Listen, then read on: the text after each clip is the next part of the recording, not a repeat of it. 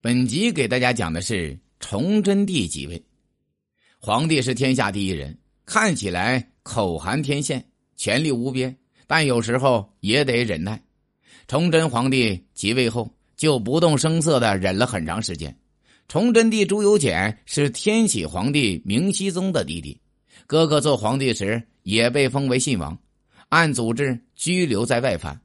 这天启帝是个。没读多少书的糊涂皇帝，在位七年最大的乐趣就是干木匠活。朝政委托伺候他长大的太监魏忠贤，魏忠贤最后权倾天下，成九千岁。天启帝虽然糊涂，但性格厚道朴实，他特别喜欢自己的弟弟尤简。由此，魏忠贤数次想陷害信王时，却投鼠忌器，这一点在帝王之家是少有的。天启帝驾崩后没有子嗣，一道命信王进宫继承皇位。朱由检一则以喜，一则以惧，独身进宫，被魏忠贤这些太监环伺，名义上握有天下之权，实际上呢，连自身的安全都未必有保障。刚刚进宫为天启帝守灵时，崇祯帝吃的是从家里带来的干粮，忍着渴不喝宫里的水。真是难为了这位十八岁的新皇帝，这番防备并非多虑。俯生烛影的宫廷变故，史书上有的是。当崇祯皇帝感觉到自己的人身安全基本有保障时，还是不敢得罪魏忠贤。魏忠贤投石问路，让另一个权奸王体乾提出辞呈。崇祯帝好言挽留，稳住魏忠贤一派。可另一方面，又慢慢的消除魏忠贤的爪牙和强援，并巧妙的向天下散布某种信息。比如，他将魏忠贤的对食天启帝的乳母克氏遣送出宫。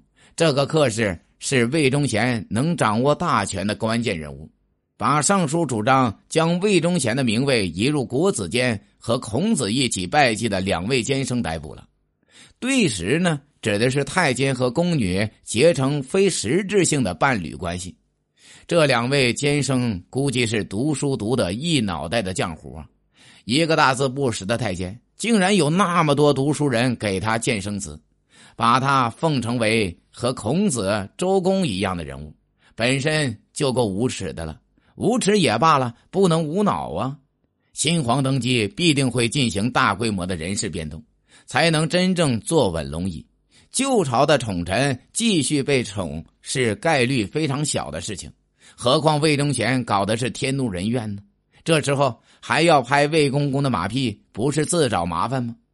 崇祯帝的这番行为立刻让大臣们嗅出点什么，特别是当年被阉党迫害的东林党人残余以及他们的同情者。明朝的权政基本上是在阉党和文官集团之间展开的。皇帝靠文官来治理天下，却靠阉党掌握特务、警卫人员，监视百官。二者之间的争斗是皇帝愿意看到的。但文官集团的道义资源比太监多得多，太监完全依附皇帝一个人。皇帝一旦死去，几乎就是无皮之毛了。天启朝阉党虽然赢了东林党，但东林党却一直博得民间舆论的同情。这时候要清除阉党，这种舆论力量是很有用的。魏忠贤此时只能步步败退，他能仰仗的技法就是死人压活人，因为他做的那些缺德事都是打着先帝天启帝名义的，而天启帝待崇祯特别好。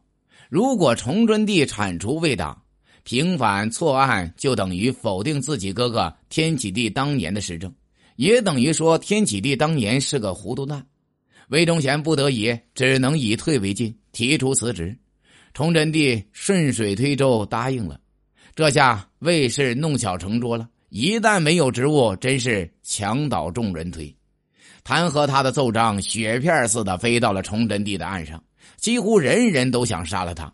崇祯帝利用舆论的力量，趁热打铁，将魏忠贤贬到凤阳替皇家看守祖陵。大势已去的魏忠贤在半路上自杀了。魏忠贤死了，按理说呢，完全可以把所有的坏事推到他身上，但他提拔的官员还把持朝廷要津。崇祯帝如果不把这场斗争引向深入，将魏党除根，他的权力布局意图是很难达到的。为党余孽当然要反击，他们的招数不外乎还是拿先帝既定政策做幌子。可是这世上总是活人最终胜死人的，聪明人多得很，完全可以绕过先帝已经做出的决定，将先帝的灵位高高供起来，而把他生前的政策措施来个翻天覆地的大变化。中国的封建传统政治中，新的权力布局、政治变革。总是从平反冤狱开始的，此举既能打倒旧势力，又能收拾民心，争取舆论。此时，翰林院的编修《泥元禄》向皇帝连上奏折，不但要求为东林党平反，而且要求捣毁三朝要典。尽管这招有风险，但泥元禄看出了皇帝的心思。他比那两个在魏忠贤快完蛋时还拍马屁的奸生聪明多了。因为平反冤狱、新政实施，不仅是人事上的变迁，还必须有理论上的突破。在古代就是证明，这三朝要典是天启朝在魏忠贤的主持下修订的国史。用现在的话来说，就是对当时一些重大政治事件进行定性的证明之举。在证明的过程中，东林党人被当成奸邪之徒。魏党则是忠贞的国家柱石。当年修撰成功后，魏党也希望三朝要典成为永不翻案的东西。他一旦翻过来，魏党余孽就没有再在政治场上生存下去的正当理由了。崇祯帝很聪明，面对因毁弃要典而可能有人质疑他辜负王兄天启帝的信任，他说：“有了熹宗皇帝的实录，不必有要典。”熹宗皇帝的光辉形象在实录中留给后人敬仰，然后下旨说：“从今以后，官方不要以天启朝东林党人事件来决定好坏丑恶的评价，天下的人才不要依照三朝要点来决定进退。理论上，一旦有了突破，平反就顺风顺水了。魏党还留在朝廷的人很快就被清除了。崇祯帝大胜。”也许是崇祯帝在当信王和即位之初时装孙子，憋了很久，一旦释放就控制不住了。魏党除掉后，崇祯很快就显露出他刚愎自用、狭隘多疑的本性，急躁冒进，闹得政局不可收拾。本想做中兴之君，最终成了亡国之君。崇祯帝即位后，先忍耐静观，再进行人事调动，然后解决掉魏党首要人物。最后凭借证明，以求根本消除魏党的残余影响，这是封建政治中最常见的套路了。本集已经讲完，欢迎订阅。